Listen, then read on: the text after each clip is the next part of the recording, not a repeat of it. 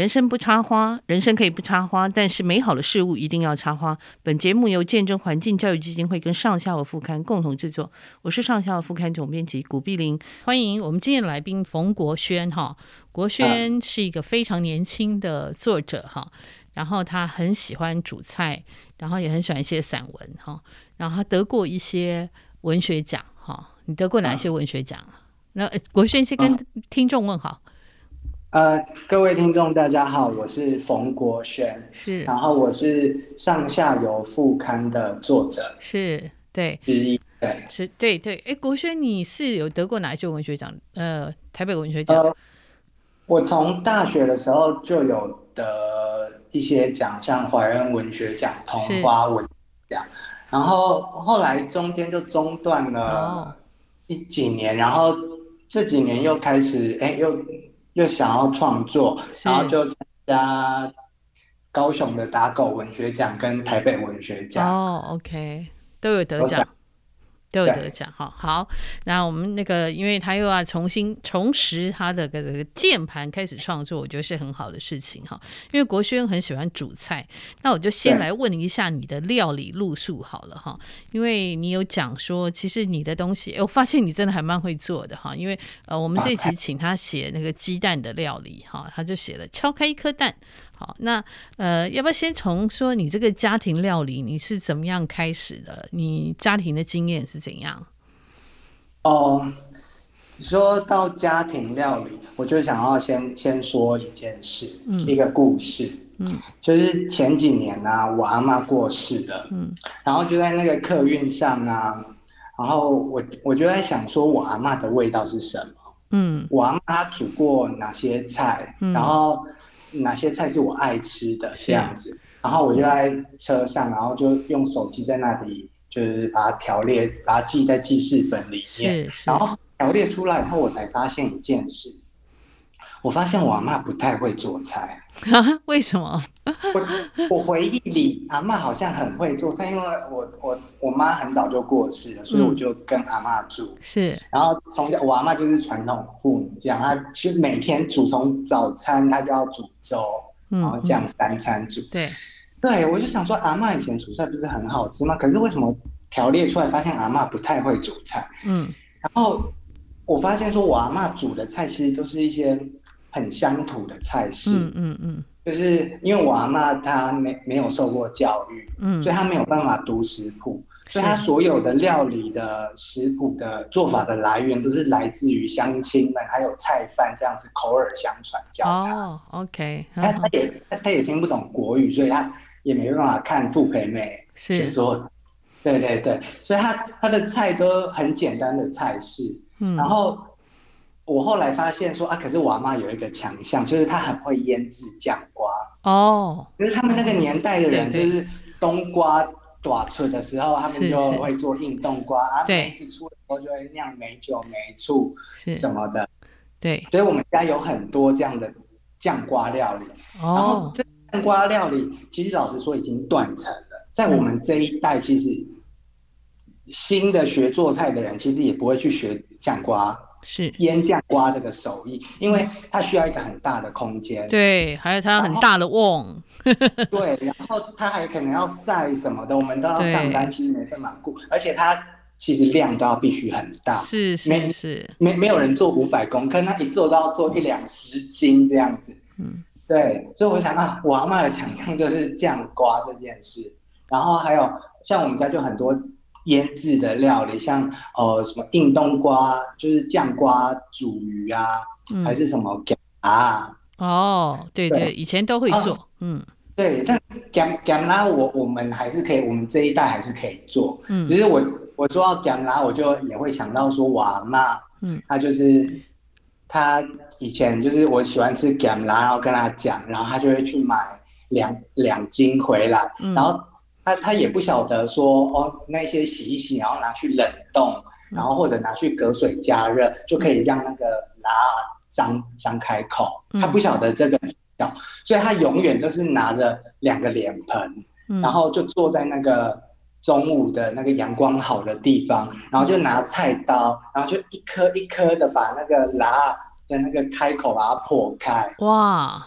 这很费工哎，很搞刚。对，老人家又是老花眼，嗯，所以我每次就想到这件事，我就很心疼，就是为为了我的就是想吃，然后就让他就是很痛苦这样子。嗯、而且老实说，就是想到、啊、这又是一个笨功夫，就是嗯，他他不晓得那个技巧，所以他就只能土法炼钢这样。然后我就想到说，哦，我阿嬷她就是一个其实。她就是一个传统妇女，她每天就是被绑在厨房里面。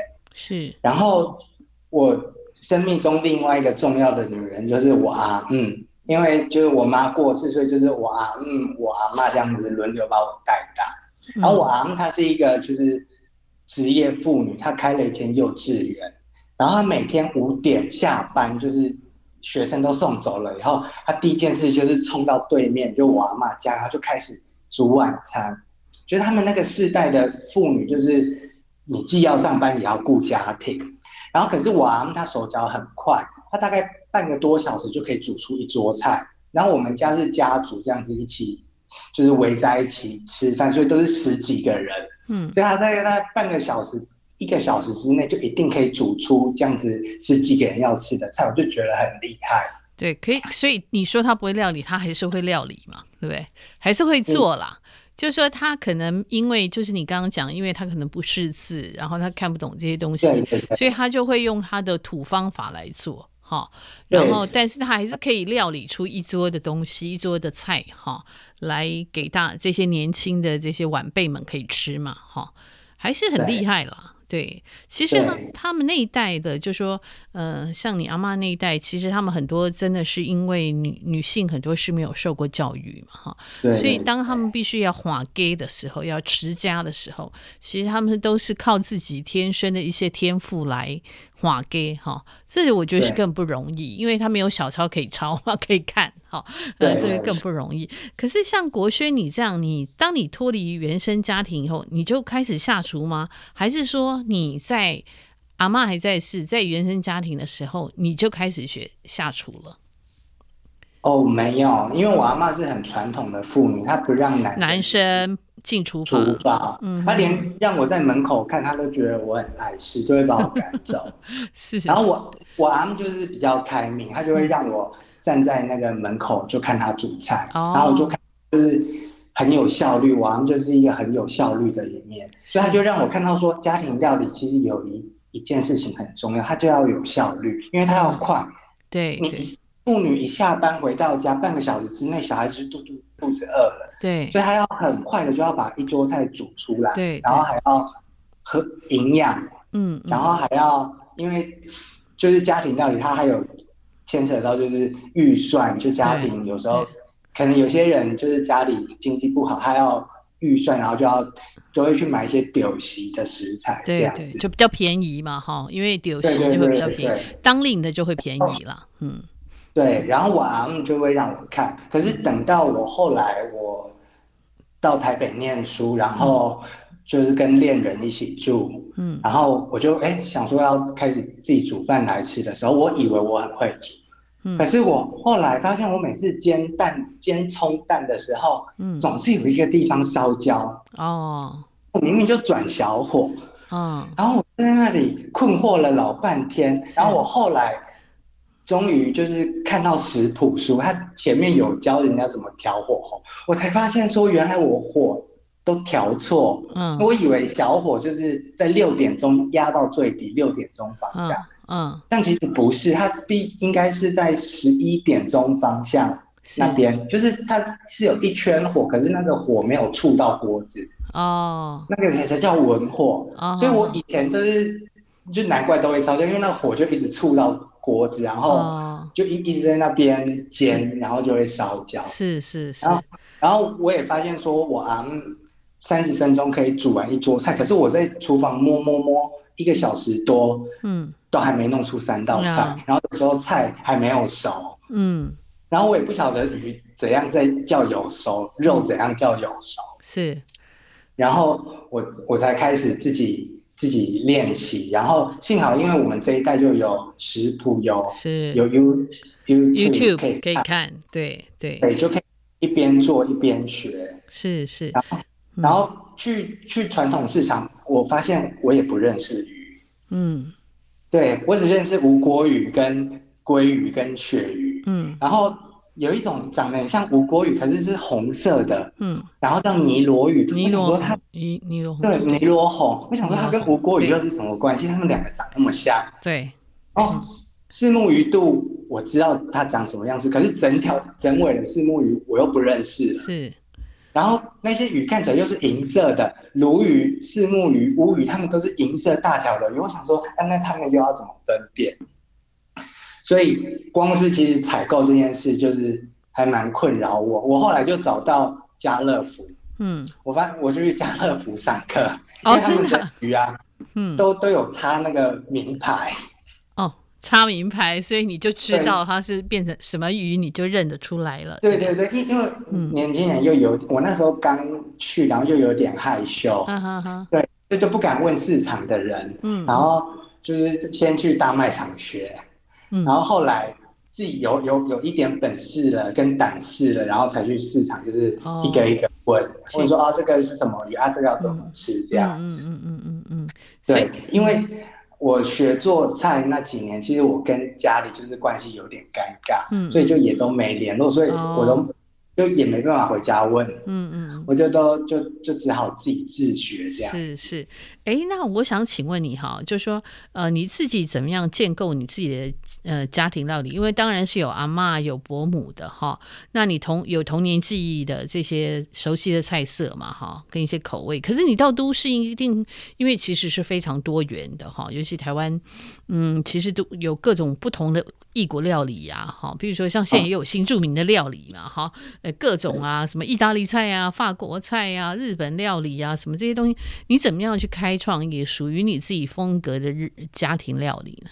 你有刻意去开创吗？嗯，哦，这其实要跟文学很有关系，嗯，因为老实说我，我我高中以前都是住在云林。嗯哼，然后那边其实吃的东西其实都就是很单一的东西。是，是。然后我高中的时候就接触了文学，哦，然后文学里面其实有一个很重要的就是饮食文学。对对对。嗯，梁实秋啊，林文月、林文月啊，韩良露啊，他们都写了很多菜。然后我才哦，我在韩良露的书里面读到一个菜叫腌笃鲜。哦，腌笃鲜，一都是上海菜。完全没办法想象那是什么东西。嗯嗯嗯，对对对对。然后后来来到台北，嗯、我才终于有有办法去吃这些菜。哦，OK，哈哈。对对对，然后我就去呃，就去那些现在银翼银翼呀的葱排微面啊，还是龙记菜，现在龙记菜馆居然已经歇业歇业了。对，嗯，对对对，在那边就是吃到一些上海菜啊，还有什么醉元宝，就是。它醉元宝跟我们以前，我以前只有吃过那种卤的猪脚，嗯、然后第一次吃到那一种哦咸水咸水猪脚，对不对？最哦，或者是那个那个像醉鸡一样的醉元宝了。对对对对醉元宝对，但是都都是我的一个新的启发。是，然后还有以前也会读看那个傅培美食谱哦，OK，里面的菜其实我也没吃过，嗯。然后其实煮菜有一件事很奇妙，就是你光想象，嗯，你光读食谱，然后你自己试做，其实你自己还会怕，你会想说这个味道是这个味道吗？这个味道正统吗？我有没有煮错？是，对。然后就是就去那个和平东路那边吃那个稻香村，嗯嗯，就是北平菜，现在也已经歇业了。对对对，它也没了。疫情的关系歇歇业。然后我在那边就有吃到。像锅锅塌豆腐啊，锅塌豆腐啊，嗯，软炸里脊，这其实在台北很多地方也都已经吃不到了。是是，哎，哎，你好好玩，你都会去这些老馆子。你虽然不像年轻人，你好喜欢去这些老馆子。口味就是这样。然后我我就心想说，哇，天哪，这里真的是离富培美最近的地方。是是是，对，它里面的菜好像做法。嗯，因为那时候我我去吃的时候，我已经会做菜了，是，所以我就就在那里考察他那些做法，我发现说都是跟傅培美是一模一样的做法，是是，对，因为稻香村就北平菜嘛，对不对？对，一样一样，因为傅培美北北平菜，对，一样，嗯，就是可惜这些馆子就已经也都已经歇业，歇业，对 吧？对，然后我后来就开始就是学学这些菜，嗯，然后呃，因为我自己也会请办家宴，请朋友来家里吃菜，嗯、然后大家每次都会跟我点一道，嗯、他们觉得我是我的拿手菜，就是东坡肉。哦，是是，哎，这个要很费工哎，东坡肉，嗯，很费工，对。对对呀，是。可是因为吃了这些菜以后，我就忽然间就想到了一个问题，因为就是研究生的那个毛病就出来了。嗯，我就想说，东坡肉它也是五花肉，嗯、然后它跟台式的卤肉，嗯，跟日式的叉烧肉，嗯，跟彰化很有名的彰化控肉，嗯，还有客家有风肉哦，客家有风肉。对，我就想说它，它它他们的分别到底在哪里？嗯嗯，嗯，是，然后。我就开始做这样的功课，就自己做这样的功课。Uh -huh. 就东坡肉，它就是用它要先炒糖色，因为它最重要的就是它颜色要红要亮，它是用冰糖去炒糖色，然后用绍兴酒，嗯然后用八角跟桂皮去烧，嗯。然后还要绑一个绳子，你没绑绳子，人家认不出哪个是东坡肉。是，对。然后台式卤肉，它就是用酱油，嗯、然后用葱跟米酒，它、嗯、不会用绍兴酒，他会用米酒去卤。对对，对，是。然后有有的人，有的家庭就是会用白萝卜去卤，就、嗯、烧成萝卜烧肉，那其实就是很台式的风味。对对，大根烧肉。嗯。然后彰化控肉饭，它就是。就是一个，我发现它每次都会有上面会插两个竹签，嗯，我一想说那个竹签到底是要要要做什么？是，然后这几年就是很特别，就是 YouTuber 就兴起了，嗯，然后有一些就是影音频道，它就是专门去拍这些小吃的制作过程。哦，对呀，对呀，是对，所以我这几年才解开这了这个疑问。哦，他就是用蹄膀肉。店家会去买一大块蹄膀肉，然后把肥的跟瘦的分别切开来，嗯嗯嗯，然后再用竹串把它串起来，嗯、这样子每一块的肥瘦就一致了。哦，OK OK，对，所以、嗯，然后它还会就是最主要，它就用油葱跟绿葱去提味。嗯嗯嗯，对，所以我就是会做这样的功课，然后就是把把所有的的五花肉。的做法都把它条列出来，然后分别出哦，这些这些有特色的肉，它的记忆点在哪边？哇，你好认真哎！哎，那我想问你哈，就说像因为你也你也要工作嘛，对不对？那其实你会每一天都自己做菜吗？还是尽量自己做？那你怎么下班以后其实时间也很能够料理也很有限？你在什么样的时间之内赶快把它可以煮出？一个至少三菜一汤嘛，你你怎么做呢？呃，我大概一个礼拜大概买菜大概一大概也就只能一次，嗯哼，就是周末的时候。是，然后平常的时候其实也都要靠全脸这样子，嗯嗯，嗯，对，然后假日的时候我会做一些常备菜，像。之前不是日本就是有很流行说常备菜这个概念，是。就是像像卤肉啊、嗯，还是什么一些什么砂锅鸡汤啊、嗯，就是周末都先做好，嗯、还是什么冷笋啊之类的，就是周末先做好，嗯，这样就有一道菜了，嗯，然后回来再简单的就是炒一个青菜，其实在家最重要的是就是青菜，了解了解，可以很大量，还有。鱼海鲜，嗯，就是海鲜，就是很快就可以做好的，已经很丰盛了。这样已经很丰盛了。而而且我发现说，大家在外面吃饭的时候，其实很少点海鲜。对对对，因为海鲜大家都觉得贵嘛。对，因为之前不是有一个新闻，就大家很正。啊对，关于海鲜的新闻，一艺人说，对对对，台湾吃海鲜是一件奢侈的事情，对对对，嗯，然后大家都骂这件事，对，然后我后来想想，他讲的其实也没有错，因为我们在外面其实看那个海鲜都是实价，对，因为实价他就不敢点嘛，哈，对，我们除非是那个请客的时候才会点那一种东西，是是，是，确实是，海鲜还是都要在家里吃才会。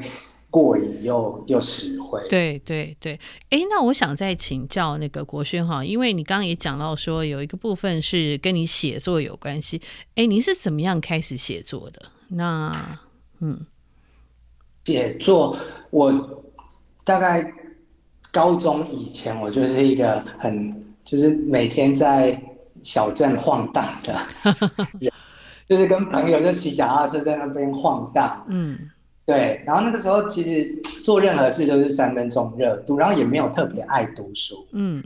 然后可是那个时候我就隐藏了很多心事在心里。嗯。然后我也发现说，哎，我好像就很喜欢观察人。嗯。每个人脸上讲话的表情啊什么的。嗯。然后一直到高中遇到国文老师。嗯。然后启发了我对文学的热情，嗯，然后我才发现说，哎，我以前观察到的那些事情，是，还有我记得一些所记得的一些琐琐碎小事，嗯，原来在文学里面都会发发生共用。哦，OK，对，然后我就开始，哦，发现说，哦，原来我我这个好像是为了文学，嗯，而出生的，嗯，然后我就开始。读书，然后就开始试着写，是。然后我也发现一件事，就我以前做事情都是三分钟热度，嗯嗯。可是我对文学就是一往情深，嗯嗯嗯嗯。可是即便中间放弃过很多次，我最后还是会再走回来，嗯嗯。但我中我大学跟研究所其实就是文学相关科系哦，OK，嗯哼。可是因为那个时候就是就遇到了很多高手，然后。我那时候也有投文学奖、投报刊，但其实都是被退稿的状态。嗯、然后我就想，那可能这世界上有更多厉害的人，其实不差我一个，就不要再。然后我后来就开始学做菜。嗯哼哼。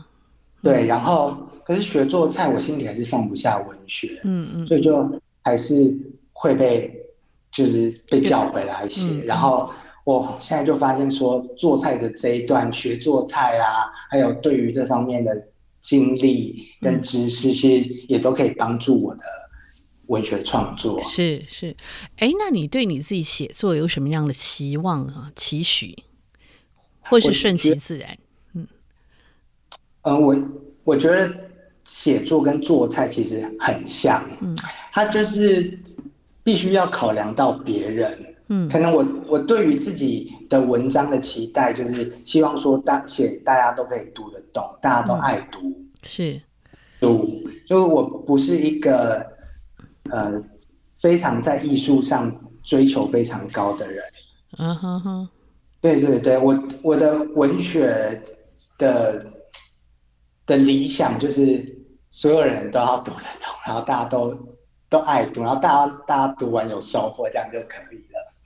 哦、oh，OK，然后，uh huh. 然后我我就觉得说，写作跟料理其实很像，它就是你煮出来的菜一定要合别人的口味，是，就是不能你煮出来就你觉得自己很厉害，结果大家都不爱吃，嗯嗯嗯，那其实就没没有用，是，对，是。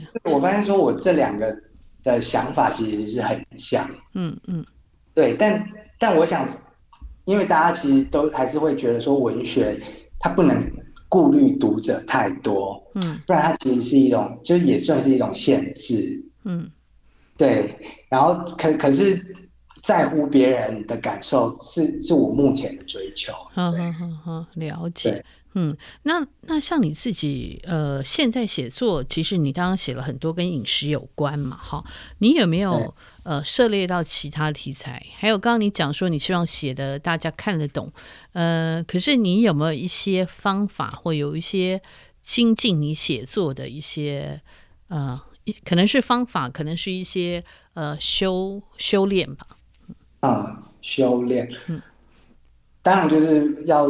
勤劳阅读，嗯，就是就是抄，我还会抄书，就是如果读到觉得很厉害的段落，哦，就我就会用手去把它抄下来，然后去感受那个作者是怎样去调动那些场景，哦，然后他是怎样从，呃，像散文，他就是通常都是从你最近发生什么事开始写，嗯，然后就会忽然间转到一个比较理论性或比较抽象性的思辨，嗯嗯。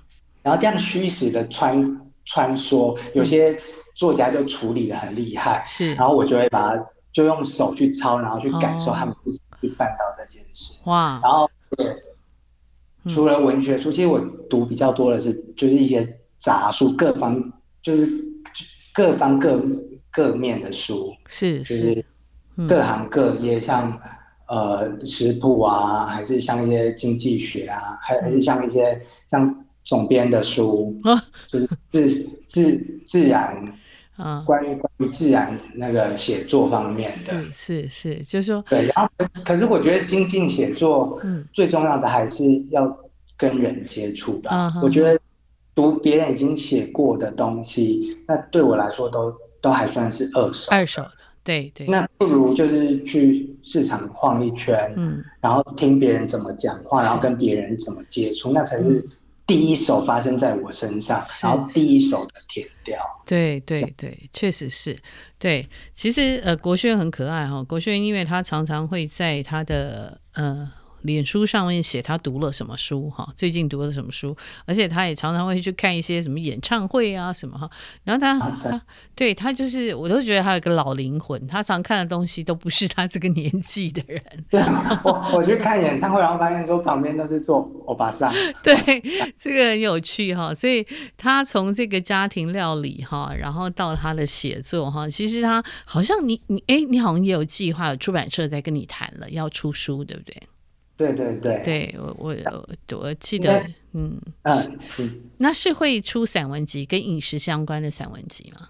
哎，没有哎，这一次就是纯然是关于小小镇的故事，哦、因为我我刚才前面有说，就是有一阵子我跟家里的关系就是有点紧张，嗯，嗯对，然后我就是反思这件事情，是，哦。因为跟家里紧张，其实就有十几年，我也都没回去故乡。Oh, OK，对，然后没有回去，反而那个地方就在我心里发酵了。Oh, OK，呵呵对，是。然后我也发现说，那个地方好像大家都没写过，所以我就要写写。Oh. 对，听起来很期待哈。那因为我们时间也到了哈，其实听国轩，我们还希望你还有机会可以再访问国轩哈。谢谢国轩。那呃，大家如果也可以去看一下他这个写这个敲开一颗鸡蛋在上下有副刊，其实他写的蛮活灵活现的啊。我我可以说说一下我对于写上下有副刊的怀抱的心情吗？是是，好，可以分享。就是因为我写写在上下游。分享的饮食文学，其实它故事性比较没有那么强，是，对，就是跟普通我们熟悉的饮食文学，通常都会讲一些家里的故事啊。Oh, OK。但其实我每我发我我写的时候，其实我都会希望说知识性可以多一点。其实你读完这一篇文章，你可以学到一些美感哦，学到一些菜，然后学到一些。嗯，买东西选食材的方法。是是，嗯，对，这我就会想到说，我刚学做菜的时候，哦、其实就学这样的文章，因为我们每次翻开饮食文学，它都是讲他们家的故事，对，可是这我需要的，怎么去买、嗯、买一条鱼，要怎么看一条鱼，然后怎么煮它，嗯，然后哪些烹饪要点要注意，我我都不晓得，所以我后来就是。当我开始在写饮食文散文的时候，我就会希望说可以朝这些地方可以发展，然后嗯，就是。把我的热情就是全部就是投投注在呀呀，也有一些 know how 哈。那我们谢谢国轩哈，他其实大家可以继续再注意他那个在我们上下的副刊，他真的每次都会写一些呃，他觉得那个美感哈，那个怎么样做东西的美感哈，然后他怎么去采买的美感。那我谢谢今天非常谢谢国轩接受我们的访问，那我们在期待你的新的大作。好，谢谢国轩，谢谢总编，谢谢。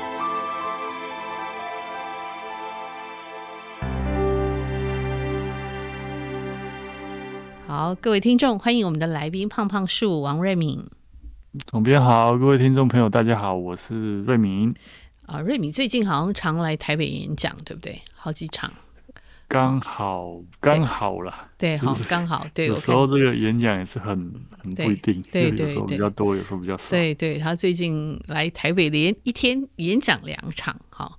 那其实呃都是跟他哎也也很有趣，大家其实现在都会把瑞敏有时候会当做是年轻人的这个可以走一条不同路的典范哈，所以有时候会让他讲这样的题目，对不对？嗯、类似这样，对对，对，对，因为他是非典型森林系的呃出路哈。对，对，其实这个是也是蛮有趣，大家都会觉得，哎，念这个可以干嘛？好像哎，这个出入有限哈，所以他就有这个非典型的出入，然后也做的蛮成功的，所以就会被邀请去谈这一类的题目哈。那我们今天要谈是跟他这个森林系比较相关哈。呃，我们今天要来谈植物该怎么样采集哈，因为其实大概秋天的时候也很多呃种石呃子石啊。果果子成熟了哈，那以前有所谓的植物猎人嘛哈，当然这个是所谓那个、嗯、那时候是欧洲人，他们发现所谓的新大陆那个大航海时代，所以他们采集了上次我们谈的那个洪宝德哈，他采集了无数新大陆的那个植物，甚至于连动物还有化石，他无所不采哈。啊，我记得有一本书，我也有看过啊，改变世界的植物采集史哈，十八到二十世纪的植物猎人如何踏遍全球角落，为文明帝国注入新风貌。这本书超长的名字，比瑞米的书名字还要长哈。那它里面就讲到很多我们熟知的植物，譬如说，我们现在大概我们现在都觉得它稀松平常了，譬如说杜鹃花、呃郁金香啊。凤凰木啊，大理花、九重葛啊，咖啡啊，金鸡纳树，很多都是这几个世纪被科学家或者是植物猎人采集送到这所谓的旧大陆哈，就是欧洲大陆。那当然这也是博物馆的滥滥觴哈。可是时代不一样，我们人类真的因为过度开开发，然后采集好像有不同的思维跟采集伦理。那瑞米可以分享一下这个部分吗？呃，其实我想。念植物相关科系的学生，大学的时候大概都有采集的经验，就是课程的需要。嗯，那我们老师都会带我们出去，呃，校园，然后甚至到国家公园，去观察植物。是，那观察过程可能就会有采集的需要，所以我们其实也会申有一些地方，像阳明山国家公园就会申请采集证。那过现代跟过去当然不太一样，因为那时候，呃，大航海时代，像博物学家洪宝德或者一些植物学家，他他采集是为了做研究。对，植物猎人就不太一样，他采集就是赚钱。嗯，那或者就他就是大量的搜刮植物。可是我们现在、嗯、现在这个时代啊，要发现新植物。不是不不是不可能，但就比较没有像那个年代这样。我们现在一般我我们讲一般人好了，你你也可能会遇到有采集的需要，嗯，那采集一定要注意，就是你你究竟究竟为何而采，嗯，就不能没有理由的，没有理由就是一个感觉啦。因为我们小时候学校不是教我们不要乱采摘花。就不要随便攀折学校花木，嗯嗯，嗯嗯、那种感觉，嗯，那采集的目的，就老师一定会一直问我们采集的目的。你今天是为了，比如说发现一个新植物，嗯、那你为了发表，嗯，那这是一个，这是一个目的，是。那或者是老师带我们出去实习，嗯，他要做示范，嗯，那或者是像我比较做比较多的，就是，呃。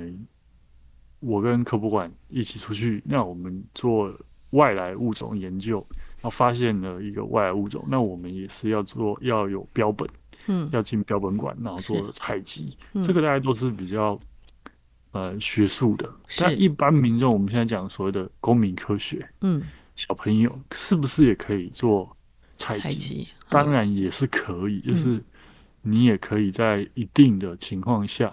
去采植物，但是你一定要了解，就是你你为了为了什么？再来是，你采集一定要去评估，就是你你做这一次采集对植物会不会造成伤害？嗯，包括植物体，还有整个族植物的族群。那当然这就会比较比较更进阶一点的知识。今天如果你是采一下你家花园里面自己长出来的小草，那可能。比较没有什么太多的问题，嗯，可是如果你今天进到了是比较天然的环境，嗯，就就可能采到稀有植物。那如果它真的是很稀有，嗯，你采了对它植植群是会有影响。那这时候其实很多现代的科学家大概就会选择不采，不采。哦，OK，对，因为说真的，遇到稀有植物，每个人都有忍不住，嗯，想要去看它、观察它，甚至。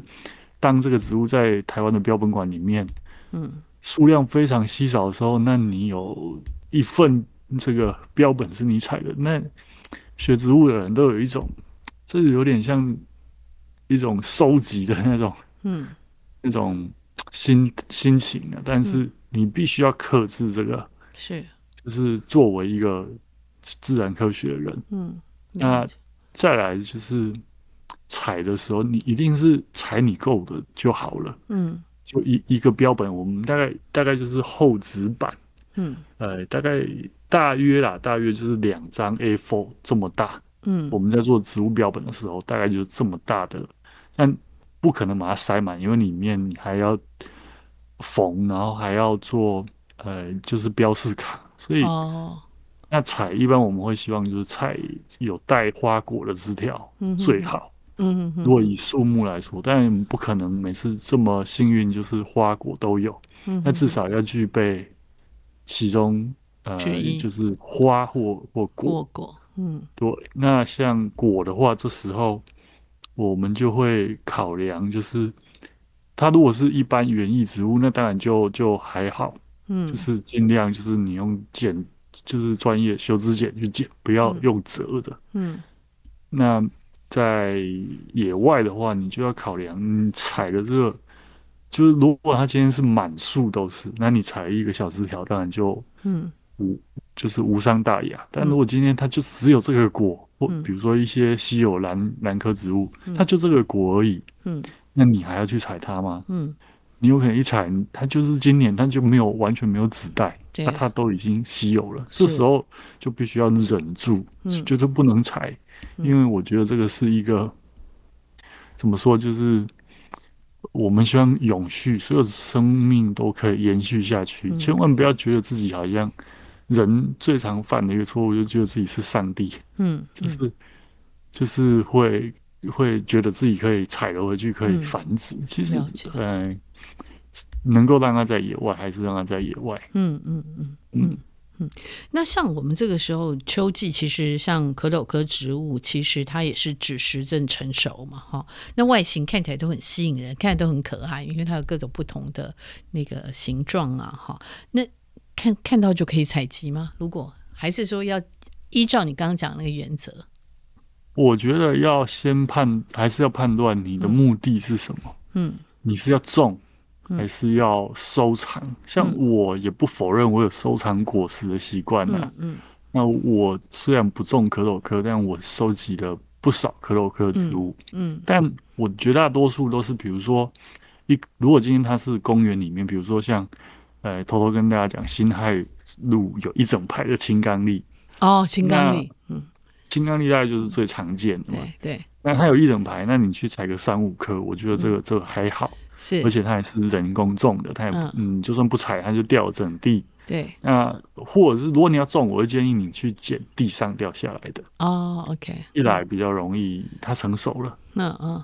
二来就不会对树造成影响。所以大部分我的采集果实都是捡掉下来的。嗯嗯嗯。那如果今天是你去野外爬山，嗯，看到了那树很高，所以你通常你也只能捡。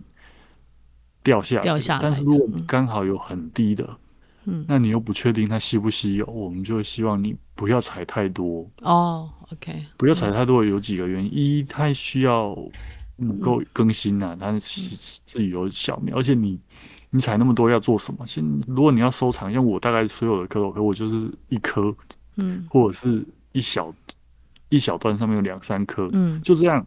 放在小瓶子里面欣赏就够了。嗯，但你采了，你会影响到它小苗更新。再来是壳斗科是黑熊啊，或者是我们台湾很多野生动物啮齿类的动物的重要的食物来源。嗯嗯嗯，一采了就是会害它没有东西吃。是，那更更糟糕的情况就是有时候会有一些树被。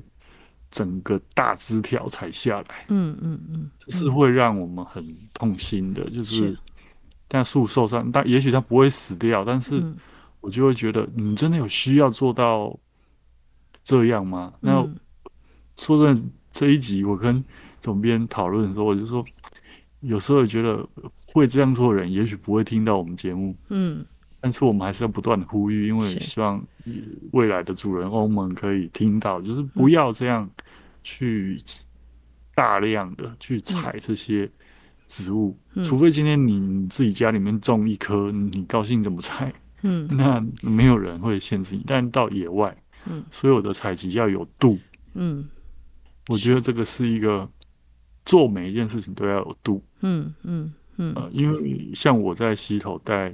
导览，我有时候也会路边随就是拔一两片叶子给大家，如果它有味道，嗯嗯，给大家闻闻看，或者是秋海棠给大家尝尝看，但是呢，就是很少的量，嗯，不会对族群或对植物体造成伤，永远无法抹灭的伤害的情况下。是是，大概是这样。嗯，所以就是有度，就是要有节制了哈。就是你不是无限的、无限的采集，好像它只是供应你一个人哈。那这个我觉得是蛮重要。那当然我们也看到这几年有很多人开始重视这个原生植物哈，也希望可以透过这个采集呀，然后富裕。那有这样的想法，你会给什么样的建议呢？说真的哦，其实原生植物，我们之前有讨论，呃，有一集就在讲原生植物，大概有将近一千种是比较稀有的。是是。那说真，我自己也有收集了一些相对比较稀有的植物，嗯嗯，但我不瞒大家，就是我这些植物通通都不是野外采来的。哦，OK，都是早期呃科学家或者一些园艺家，他们已经在。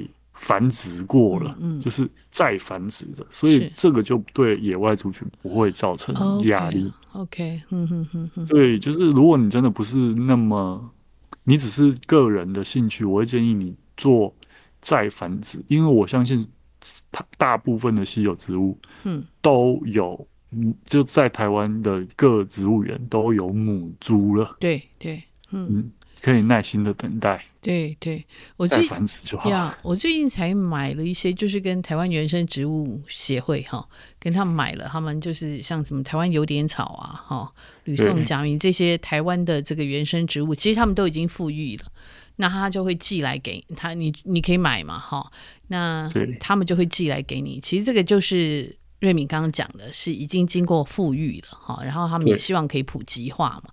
好，那他们卖的价钱也不是很高，我自己是会这样子哈，所以就像瑞敏讲的，就是有时候我们对原生植物，我们会诶可能看到，我们觉得它在野外，那原生植物我们本来就希望说透过富裕，它可以在野外再再存活嘛，对不对？这本来就是我们为什么要做富裕的原因嘛，对不对？那是其中一个原因啊，就是。会，你比如说我们之前讲的乌来杜鹃，它大概已经没有办法回去了。是是是，对。但把它原就是把植物园艺化，其实也是保种的一种嗯形式。嗯、就是杜乌来杜鹃虽然它不能再回去，但它已经被园艺化，你很容易在花市里面买到小的杜乌来杜鹃。嗯，对。那我们有一些植物也曾经有被园艺化，把它种成行道树啦。嗯或者是推广到一般的花圃里面，那我觉得，如果你真的对原生植物有兴趣，你可以试着跟呃林务局啊，或者各县市政府的苗圃都有，有时候会试出一些，甚至包括之前才发现那个细叶卷丹这么稀有哦，对，都有培育再放出来，是是，嗯哼，或者是比如说我们台湾很珍贵的一叶兰，嗯，那你去梅峰玩，你就可以。呃，获得一株一叶兰，那你顾得好，你隔年你再带回去，他就会愿意换一株开花株给你，嗯、因为你在平地可能不会开花。嗯嗯，都是就是各个学术单位大概都有类似这样的方式，让民众一方面你可以有培育的这个乐趣，二方面，嗯、呃，它不是野采的支柱。对，就是我我还是要一直强调，不要再做野采这样的。嗯。嗯，动作，除非今天是比如说你在你家巷口的水沟上面踩了一颗这个铁线蕨，那那那就还好，因为它没有什么族群的呃受威胁的。但稀有植物真的不要做，嗯，这样的采集，嗯，就是甚至包括直接采走，嗯，都尽量不要做这样的事。是是，就是说你的意思是说，如果像你在都市的居家的环境附近啊，有这些植物，然后它本身又没有这个呃濒危的问题，哈、哦，对，所以你可以所以呃，就是也不用贪多，适当的采集，不要贪多了，哈、哦，对对对，就是像如果你对蕨类有兴趣，那比如说你在北部念书，那刚好学校树上你可以。或水沟上面，你可以找到一些。那因为量都很多，比如说刚刚讲的铁线蕨啦、山苏啦，或者是兔角蕨。兔角蕨，我刚才看一棵树上面都是兔角蕨。对，你可以试剪一小段来繁殖，我觉得这都还好，就是一般常见的植物。嗯嗯嗯，我觉嗯练习采集也是一个呃培育植物观察的一个呃算是嗯。算是科学小朋友的科学训练呢，是就是认识植物的过程。嗯嗯，那我会建议，如果大家完全没有植物相关背景，希望你可以参加一些公开的带团的活动。嗯，那生生生态就是环境教育的老师们，他多少也都会教你怎么去做采集，嗯，然后甚至怎么压标本。其实你就算没有烘箱。你也可以自己压标本，这个都是一个学习的过程。嗯嗯，当然前提就是你采集这些植物，甚至是小昆虫，嗯，对整个环境不会造造成这个压力，嗯，就就可以做适当的采集。是是，哎、欸，你讲到蕨类，我突然想到，就是呃，有一种蕨类叫鲁蕨，对不对？那时候我去，我觉得非常稀有，稀有哈。我我去那个我去富里的时候，然后他们就有一个区，因为他们那边有泥火山嘛，哈，嗯，所以他们就有一区就是长鲁蕨。后来他们都把那个全部把它围起来，我就问他们说为什么要围起来？他说因为鲁蕨是很稀有，就你讲的，然后很多人喜欢去偷采插插花，就是拿来卖，然后是稀有的花材，嗯，所以后来他们都把它围起来。就不能让你去采。叶子很大，很漂亮。对对对，然后、嗯、对，它就是我不晓得，因为他知不知道是稀有，就是遇到稀有植物，说真的，嗯、所有喜欢植物的，你一定会会很想要拥有、嗯。这个大家都可以理解。可是其实台湾很多稀有植物，大家也会看到，我都不会去采、嗯，因为你就已经知道它稀有了。嗯。应该去采，所以我真的建议就是，像我真的像我自己也很喜欢原生的兰花，嗯，但我买的一定都是人家后来组织培养的品苗，嗯，我觉得，我不知道为什么有些人对“野采”两个字有莫名的嗯嗯。狂热，对，很多现在很多人喜欢采集了哈，他可能觉得说野采会比那个人工培育出来的好，大家有这种错觉哈。就就尽量真的不要了，真的不要。嗯、是是，那我也想问哈，像现在各国其实都对自己的自然资源开始很重视嘛哈。有时候像以前我们讲说大航海时代，他反正他到哪里他就是把它采了哈，然后啊他就收集了。可是现在要采集其他国家的植物，应该都要得到这个许可嘛？当地的对对。哎，你有在国外采集植物的经验吗？没有，没有，因为我大部分都是自己去玩或观察植物，嗯、是是，那一定是带不回来的。所以，既然你都知道带不回来，那就不要采集，就完全不要采它。我们现在，呃，手机的解相机解析度很高，我都说真的建议大家用手机相机采集，是是，画面就好了。对对，因为你要带回来也不见得会活啊。对啊，而且现在植物也不能随便带啊。对，对不，不行不行，检疫啊、防疫都有这个问题。呃，入关的时候被抓到，你就是罚会三万吧？对，不少钱。三万。对对对对，所以如果像他们现在做研究者，他们要采集，应该有一些国际公有的规范吧？对，那像之前也有我们协助邦交国做植物志。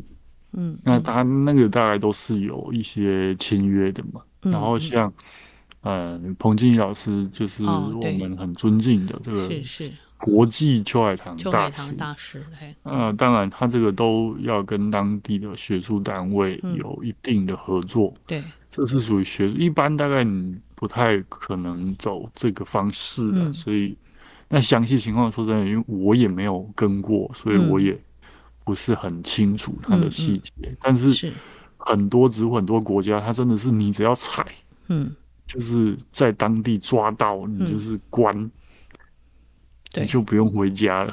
对对，有的是，尤其万一万一你采到他们的稀有植物的话，对对，看它有一些国家是不管，它完全不，比如说厄瓜多，我去过厄瓜多，我就大概听说，就是禁止做野生植物采集，嗯嗯嗯，任何都不可以踩的，任何都不行。哦，OK，它避免你踩到太稀有，它就是直接禁止，禁止，嗯嗯嗯。嗯，所以到每一个国家，就是那个如果植物控，你只要用看的就好，对不对？那刚刚就是瑞明讲说，手机很发达嘛，你可以拍下来，对不对？然后你可以对多拍一点啊，因为通反正现在那个就是按快门不用钱，现在不用底片，非底片时代了，对对，数位影像，嗯，你只要确保你的记忆体够，嗯。放那么多照片就好，就拼命按快门。嗯，而且我会建议多多拍几张，因为呃，难保它不会糊掉。嗯哦，是是是，对对，对，因为在森林里面比较暗，所以我还是会建议大家真的，如果你呃在台国内，就是在台湾，嗯，小从小你大概就可以采一下路边，像比如说我小从小我觉得采很多草回家种，比如说。嗯天胡荽呀，雷公根啊，这种在家附近的小草，或者是一些毛蕨啦、凤尾蕨，我觉得这个 OK，嗯，你可以当做是一个练习，但是。你已经知道它是相对比较稀有罕见植物，嗯，就不要去碰它。是，就是你真的很想种，嗯，请你用购买。但是不是买野采，但、哦、等于是一样的，嗯、就是买人工繁殖的植株。对。对，而而且其实有时候我们买这些植物也是对它的来路可以稍微了解一下。对对，要问一下，问一下来路。对对，因为像有一些您您刚刚讲说那个林氏所啊，或者我找那个原生植物协会，他们就是因为他们一直是有计划在做富裕嘛。那其实你买的那个植物，他会给你插一个牌子，告诉你这是什么植物。哦，对，其实反而反而这样的呃这样的购买的行为，我就会比远比你在呃看到这个稀有植物，你就动手去采它好得多。对，哦、对，然后林务局其实或各地其实每年植树节，嗯、现在过去都是发一些漂亮的花啦，嗯、现在这几年大概都是会发尽量就发原生植物。原生植物，对对对，没错。对，然后他会事先公告哪里发什么。嗯，如果你真的看到，哎，你有这个，你有兴趣，嗯，你就可以去领，大概是这样。是是。那这几年说真的，全全国各地很多的新的公园，嗯，现在都种了蛮多的原生植物来做景观树种，因为像我，呃，蛮喜欢一些。呃，海岸植海岸林的植物啦，或者是蓝屿的植物，很多公园其实就现在大概都捡得到一些种子，嗯嗯，嗯。你就不用千里迢迢，嗯，一方面你也不用千里迢迢，二方面你也不公园捡几颗落果，大概不会被抓这种风险啦，嗯嗯嗯，就是相对安全，然后对野生族群也不会造成压力。我会建议大家从这个方式去。认识你身边的植物会比较好。好，那我们时间也差不多到了哈。我们非常谢谢瑞敏今天告诉我们，就是说，如果你真的很想采集，你第一个你要知道，哎，这个植物是不是稀有的，还有采集要有度哈，不能过量哈。然后呃，最好如果万一你要富裕这些原生植物，你可以跟一些机构哈索取，或者可以采买。那最好知道。或者欢迎你来念森林系。对，念森林系也是一个。嗯，然后你就可以常常采集，就是植物的研究机构上班。是是是，如果真的很喜欢植物的话，哈、嗯，你可以去植物园当志工也可以嘛，哈，你就可以常常看到很多这些稀有原生的植物，你不一定要拥有它嘛，哈。那当然，它我们刚才讲，它有时候会释出嘛。哈。那你是当对当职工，对你当职工最容易拿得到了哈。你可以还可以一边学习新的知识，嗯、学习这些植物的知识，好还可以接触到你喜欢这些植物。好，那我们今天非常谢谢瑞敏哈，跟我们讲到这个采集的伦理。本节目呢是由见证环境教育基金会跟上下游副刊共同制作，我们是一个线上媒体。也是由见证环境教育基金会支持的上下游新闻与市集的副刊。如果您想了解食物怎么来，欢迎收听食农搜查线上下游新闻。